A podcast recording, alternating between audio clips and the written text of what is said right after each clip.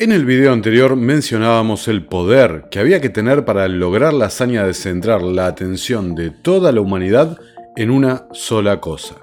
Hoy partamos de otra premisa. Si estás empeñado en liderar la medicina del futuro, la terapia genética, necesitas armar la mayor base de datos de ADN del mundo. ¿Y cómo lo haces? La respuesta en este video. Soy Nicolás Martínez Laje y esto es Terapia Liberal. Vamos con la intro.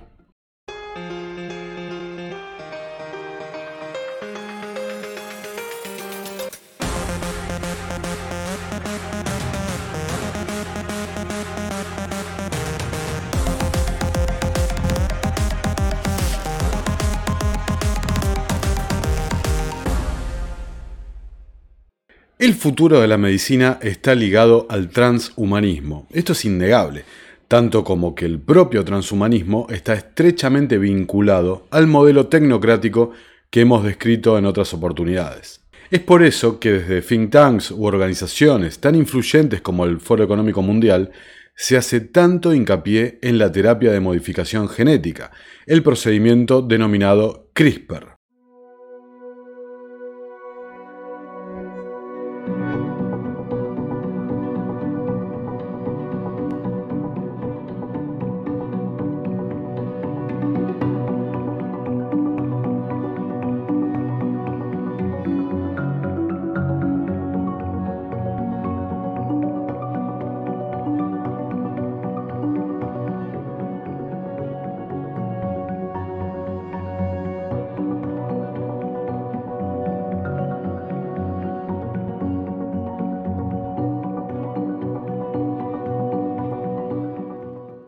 ¿Y qué es CRISPR?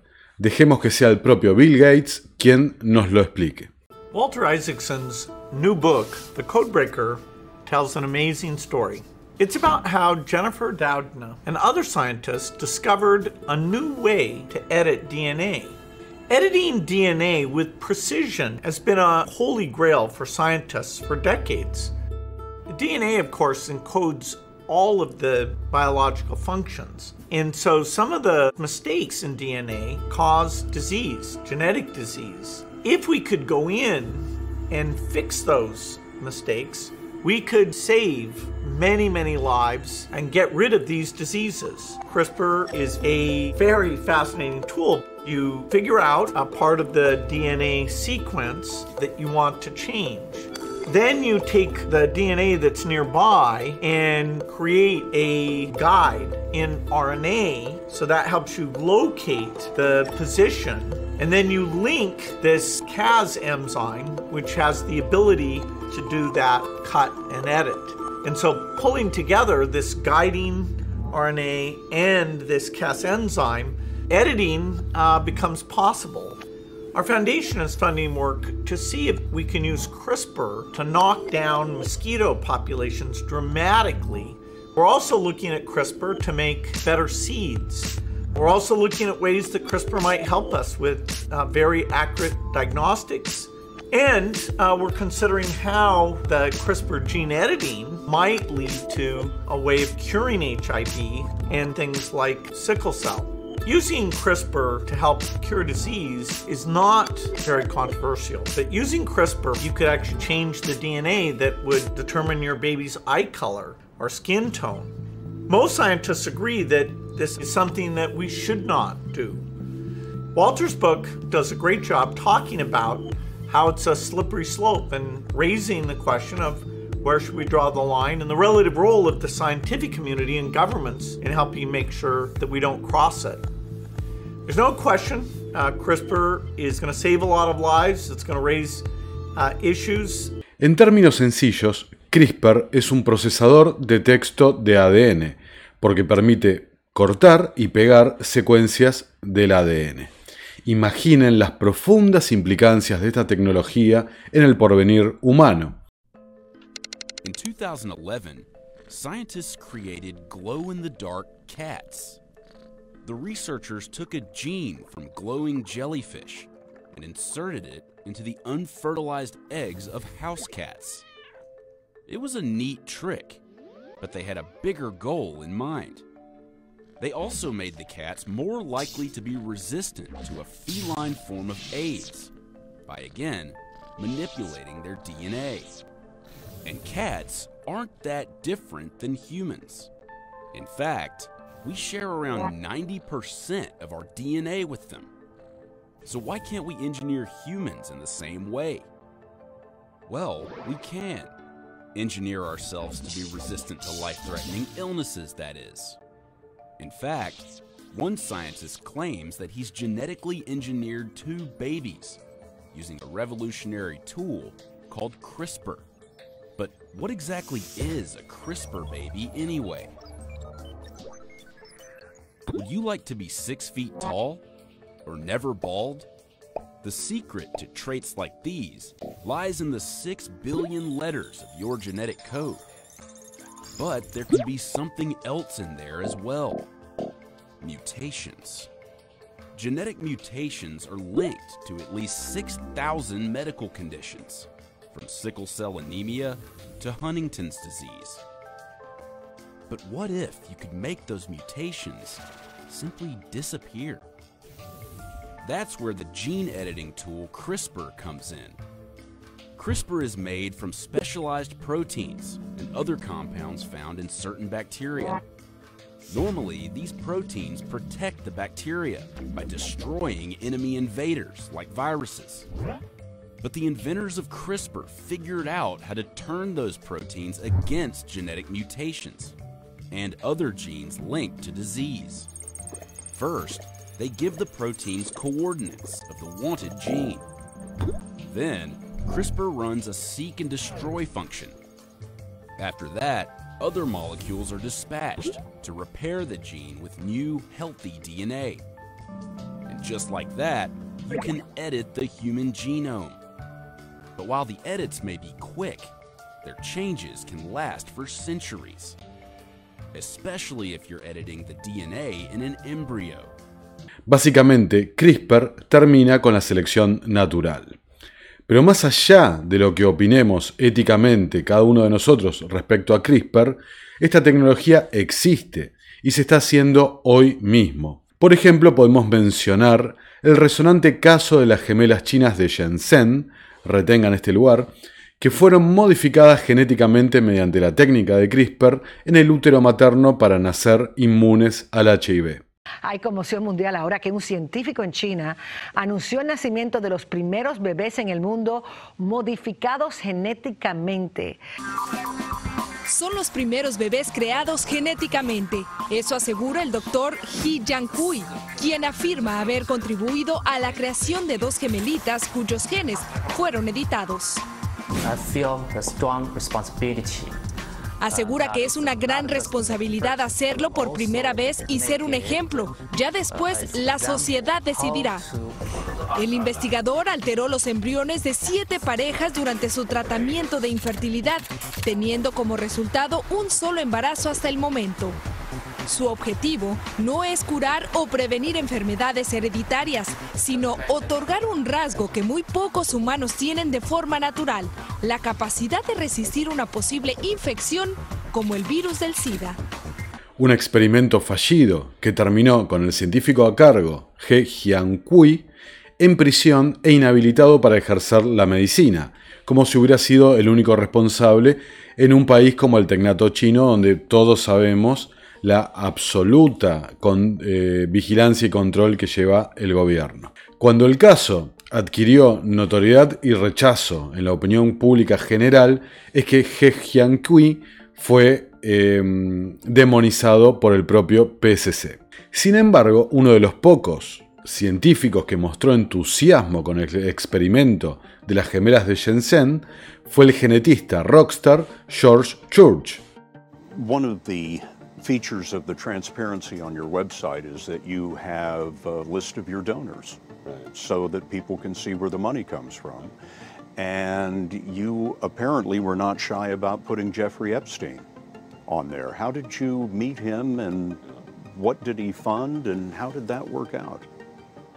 Yeah, so uh, I mean, it's, very, it's unfortunate you don't always know your donors as well as you would like. Uh, uh, even if other people do. Um, and uh, he he liked um, attending meetings with, with, with scientists, cutting edge scientists were talking. So I would go to meetings mostly because the scientists were there, and uh, and uh, and he, you know, is.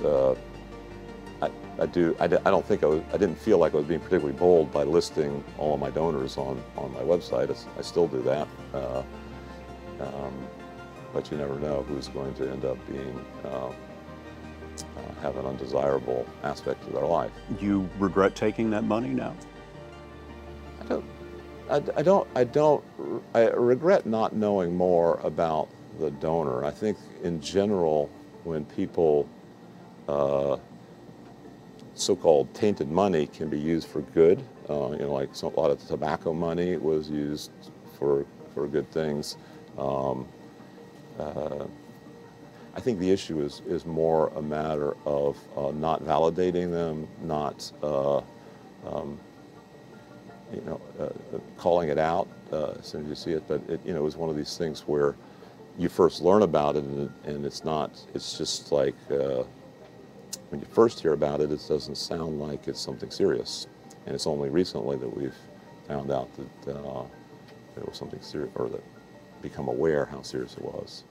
Church es un personaje realmente polémico, indudablemente el más famoso de los genetistas, padre del proyecto del genoma humano y dedicado desde hace unos años a revivir mamuts utilizando la técnica CRISPR, entre otras cosas, ¿no?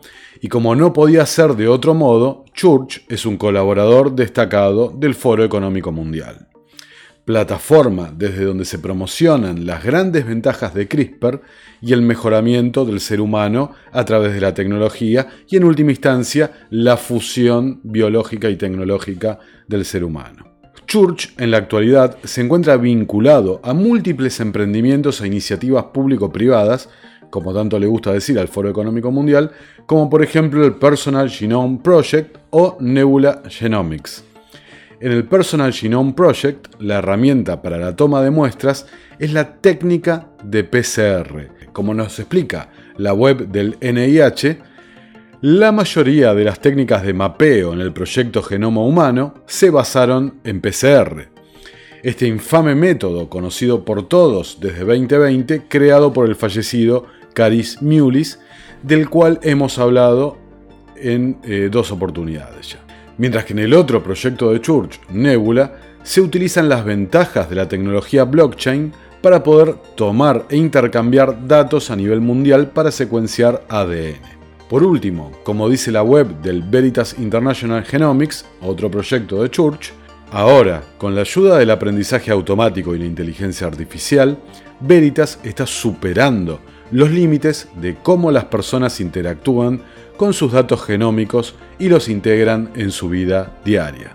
Es decir, que sobre la persona de George Church se centran muchos de los temas a los que se refiere Klaus Schwab con su concepto de cuarta revolución industrial. Manipulación genética, CRISPR, blockchain, big data, transhumanismo, inteligencia artificial y por supuesto el fantasma sobrevolando de todo esto es el tecnato chino. George Church tiene estrechas relaciones con este tecnato, en particular con la antes mencionada ciudad de Shenzhen, verdadera capital mundial de los datos genéticos. Si hasta acá te parece extraño todo lo que estoy contando, prepárate porque a partir de ahora sí que se pone raro. En Shenzhen tiene su sede central una compañía muy particular, la BGI, Beijing Genomics Institute una empresa que ha venido colaborando estrechamente con George Church desde la década del 90. Como dice en la propia web de la empresa, BGI Genomics es una parte integral de BGI Group, fundada en 1999 como una organización de investigación para apoyar el proyecto del genoma humano. El proyecto del cual George Church era el padre, digamos, ¿no? El grupo, BGI, fue responsable de alrededor del 1% de la investigación que se destinó al proyecto del genoma humano. Sin embargo, cuando el miembro de la Comisión Trilateral, Bill Clinton, anunció que se había completado el borrador del genoma, se aseguró de agradecer la colaboración china. Para más confirmación de lo que les estoy contando, en 2017 se lanzó el Instituto Regénesis George Church, es decir, llamado como el propio científico. Dice la página web de BGI. BGI anunció hoy un esfuerzo conjunto con el profesor George Church y el lanzamiento del Instituto de Regénesis George Church. Aprovechando la experiencia científica de ambas partes, esta nueva colaboración de biología sintética aplicada se centrará inicialmente en el desarrollo de tecnologías habilitadoras en el almacenamiento de ADN de alta densidad, la biofabricación de productos naturales y la edición del genoma para medicina y nuevas terapias.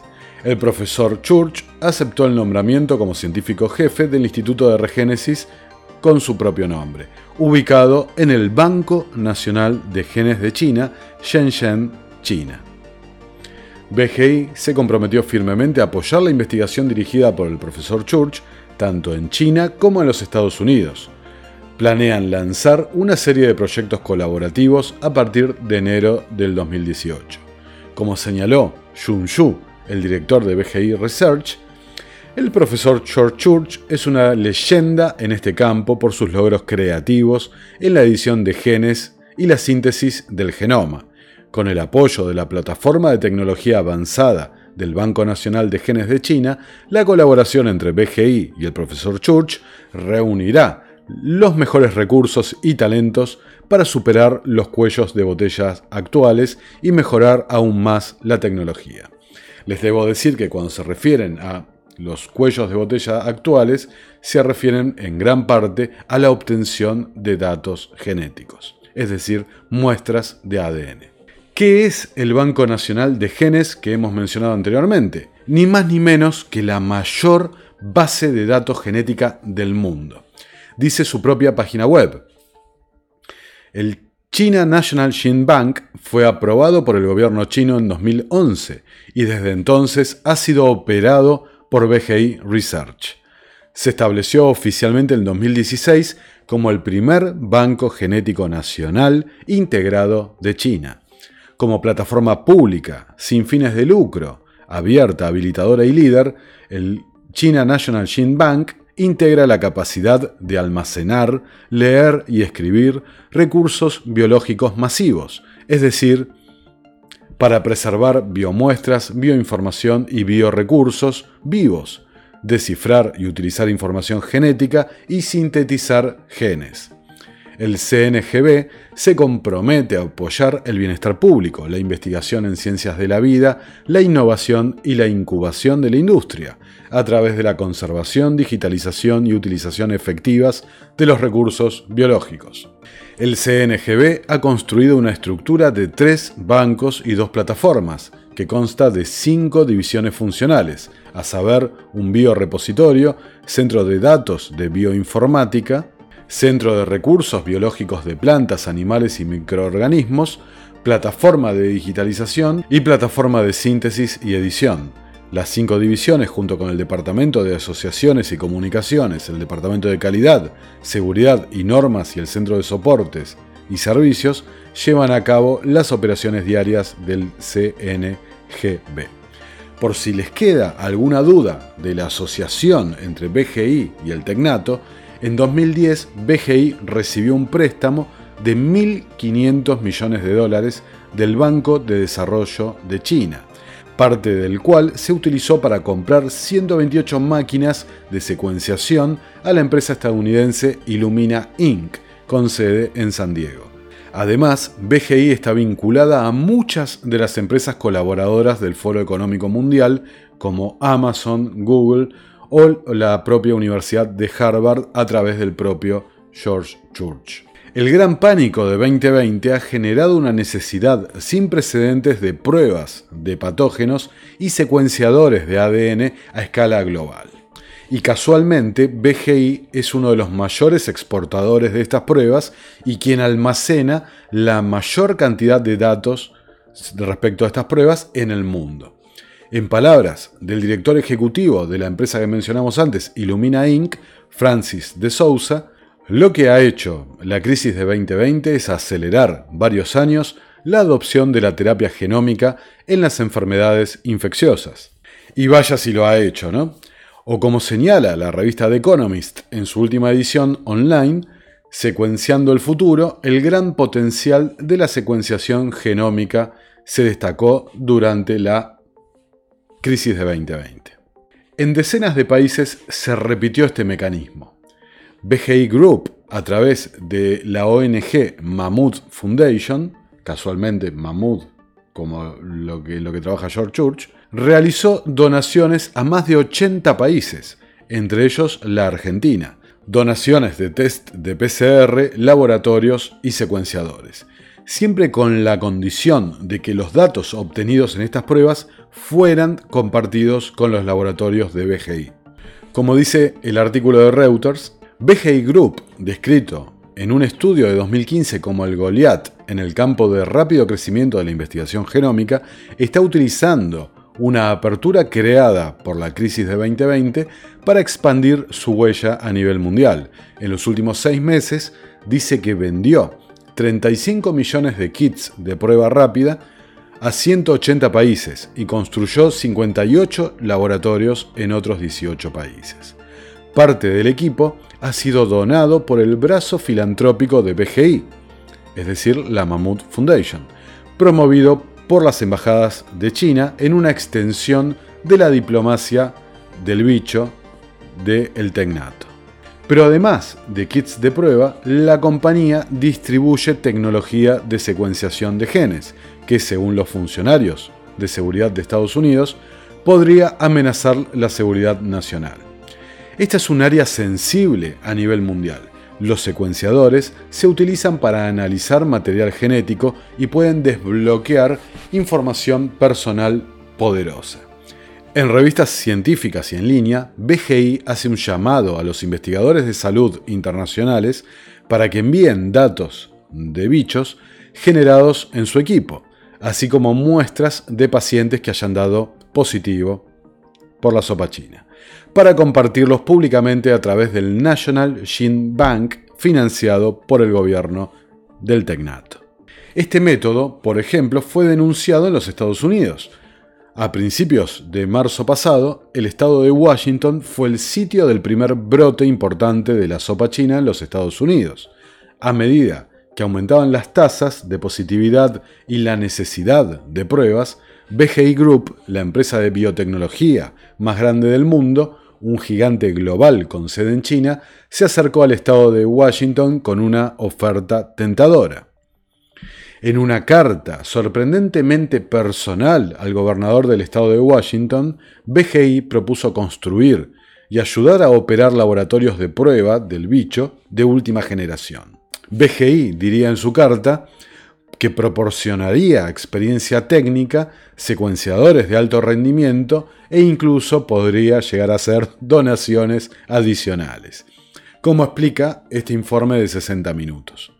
All right. U.S. intelligence officials tell CBS News that China is trying to collect Americans' DNA in hopes of controlling the future of healthcare. 60 Minutes correspondent John Wertheim talked to career intelligence official Bill Evanina and supervisory special agent Edward Yu about how China is trying to collect Americans' medical data and why this may pose a threat to national security. We have uh, probably five or six healthcare companies the last five years who have been, I would say, penetrated, exfiltrated, hacked by China? What's the likelihood you and I have been hacked by China? 110%. Personal data? Personal data. Current estimates are that 80% of American adults have had all their personally identifiable information stolen by the Communist Party of China. The concern is that the Chinese regime is taking all that information about us, what we eat, how we live, when we exercise and sleep, and then combining it with our DNA data.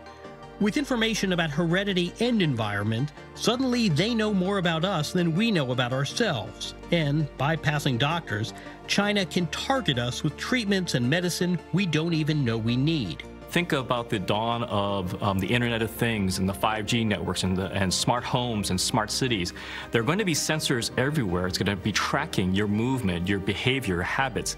And ultimately, it's going to have a biological application, meaning that based on the data that gets collected, they'll be able to analyze it and look at improving your health. That data becomes incredibly relevant and very, very valuable. You're describing data almost as a, as a commodity. Data is absolutely going to be the new oil. En otros países, como Hong Kong e Indonesia, se denunció exactamente la misma situación. Hong Kong began free coronavirus testing for all residents on Tuesday. But in the background, some activists urged a boycott against the mainland led initiative. They've suggested that people's DNA will be collected and abused under the cover of testing. A Hong Kong pro democracy union of healthcare workers and several activists, including Joshua Wong, called on Sunday for an outright boycott. I hope Hong Kong citizens think twice, as the current situation is like having a pregnancy test without having birth control. To shut the border is the best way out. But by 8 am Tuesday, nearly 600,000 people had signed up for the free testing, with people lining up at the 141 test centres across the city. This is the first time direct help has been provided by Chinese health officials as Hong Kong battles the pandemic. And if China is using Zoom to stifle dissent, it is using testing kits to create a global gene data bank, meaning China is collecting your genetic data. What do we do with the DNA data from the PCR tests? As part of the testing process, labs across Indonesia are collecting and storing the DNA sample, PCR test results, and in some cases, even the sequencing data into a national database. This raises some questions about data security, ethics, and what additional information can be gleaned from such data for the greater good, or perhaps for nefarious reasons. Lo que nos lleva a presuponer que el modus operandi fue el mismo para todos los casos. Como dije antes, inclusive Argentina fue uno de los países que recibió estas donaciones. Como diría Klaus Schwab, la crisis representa una oportunidad inusual y reducida para reflexionar, reimaginar y reiniciar nuestro mundo. Y parecería que, entre otras cosas, también representó una oportunidad única para experimentar con terapias génicas y para recopilar la mayor toma de muestras de ADN de la historia de la humanidad. Una verdadera mina de oro de datos genéticos. Y esto me lleva a hacer una breve, breve reflexión respecto al video anterior.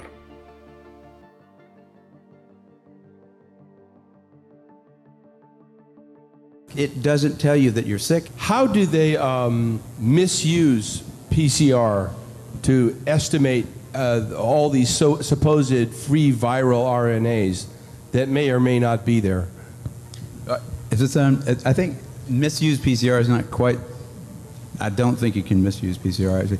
No, the results, the interpretation of it. See, if you if you if you can say, if if, if they wanted, if, if they could find this virus in you at all, and with PCR, if you do it well, you can find almost anything in anybody. It starts making you believe in the sort of Buddhist notion that everything is contained in everything else, right? I mean, because if you can uh, amplify one single molecule up to, a, to something that you can really measure, which PCR can do, then there's just very few molecules that you don't have at least one single one of them in your body, okay? So that could be thought of as a misuse of it just to, to claim that it's meaningful. Las pruebas de Caris Mullis, las pruebas de PCR, Recuerden ustedes que las que fueron donadas, en muchos casos y en varios países se reportó que no servían, que estaban llenas cargadas de falsos positivos.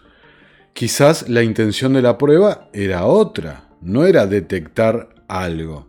Recordemos lo que dijimos en el video anterior, que la prueba de PCR no detecta, no constituye un diagnóstico. ¿Ok?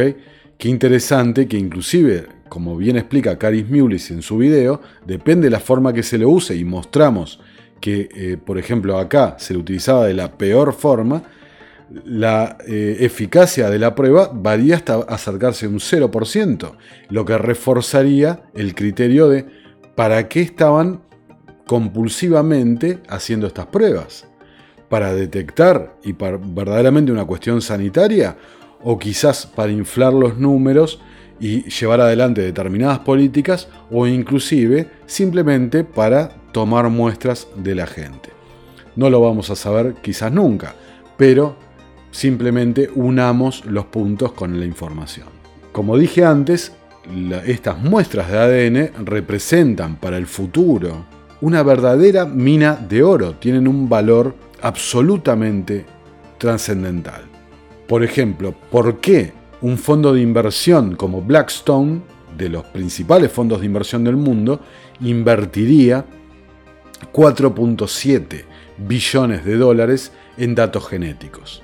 Inclusive, imaginen el valor que representa para el país que deliberadamente ha dicho expresamente que planea liderar la industria biotecnológica, como se especifica en el programa hecho en China 2025. O también el valor que tienen estos datos para los tecnócratas que hemos denunciado de este, este espacio, que impulsan este verdadero golpe de Estado global, esta toma del poder de las instituciones, quienes están absolutamente obsesionados con medir, registrar y planificar absolutamente todo los recursos del planeta.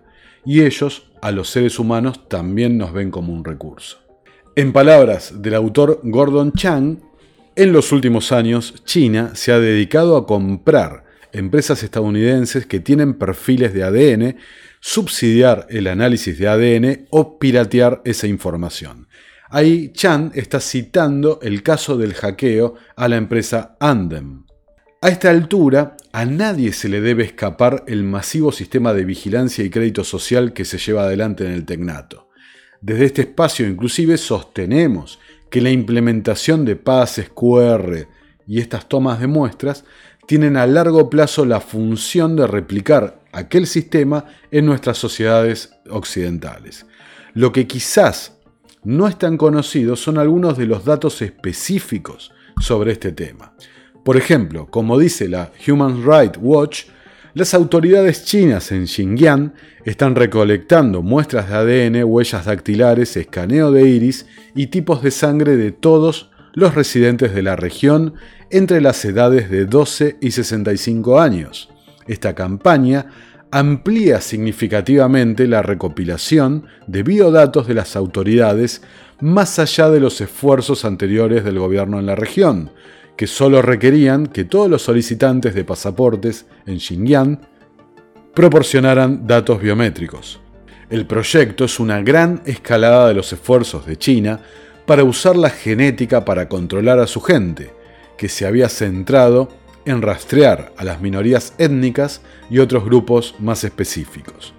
Se sumaría así a una creciente y sofisticada red de vigilancia que la policía está desplegando en todo el país, que incluye, cada vez más, cámaras avanzadas, sistemas de reconocimiento facial y la utilización e implementación de la inteligencia artificial. En particular, se ha armado una base de datos de ADN masculino en forma compulsiva, mediante la presión del crédito social. Les recuerda algo, ¿no? A través de la presión se producen determinados comportamientos, ¿no? Y ya son repetidas las denuncias de violaciones a los derechos humanos, sobre todo en minorías étnicas como los uigures, con tomas compulsivas de ADN y extracciones de órganos para el posterior desarrollo y experimentación con armas biológicas sobre estas etnias. BGI ha estado implicada en todas estas denuncias, desde la recolección ilegal de ADN en las pruebas prenatales NIFTY, A Chinese gene company that sells prenatal tests around the world has been harvesting genetic data from millions of women. hasta la colaboración con las fuerzas de seguridad del PCC. Todo siempre, por supuesto, negado por la propia empresa. A modo de conclusión, quiero señalar que los llamados verificadores de datos o los neoinquisidores indican que es falso que se esté recolectando muestras de ADN con los test de PCR o de antígenos. Generalmente usan dos argumentos. El primero es que las muestras se desechan tras cuatro semanas. Lo que quiero decirles es que realmente nos toman como idiotas, Como afirma la web de eh, Genomics de Inglaterra, secuenciar el genoma toma únicamente un día. Ahora, analizar los datos de ese genoma sí puede tardar semanas. Otro argumento que usan estos verificadores, estos neoinquisidores, es que las muestras no están identificadas individualmente, por lo que no se podría determinar a qué persona eh, pertenecen. Algo evidentemente falso, ya que luego las personas son notificadas de los resultados de las pruebas, sino qué sentido tendría hacer los test. Simplemente resta preguntarse si es simplemente casualidad o hay algo más que los medios tradicionales no están investigando y los políticos ocultan. Pero hay una realidad, miles de millones de personas están participando hoy mismo en el mayor experimento genético de la historia. No es China, no es Estados Unidos. Acá estamos hablando de otra cosa, de la complicidad entre quienes dirigen estos gobiernos que responden a esta élite visible desde, por ejemplo, el Foro Económico Mundial, cada vez más expuesto, digamos, ¿no? Just think what will happen to developing economies once it is cheaper to produce textiles or cars in California than in Mexico. And what will happen to politics in your country in 20 years when somebody in San Francisco or in Beijing knows the entire medical and personal history of every politician, every judge, and every journalist in your country, including all their sexual escapades, all their mental weaknesses, and all their corrupt dealings. Will it still be an independent country? Or will it become a data colony? When you have enough data, you don't need to send soldiers in order to control a country. Alongside inequality, the other major danger we face is the rise of digital dictatorships that will monitor everyone all the time.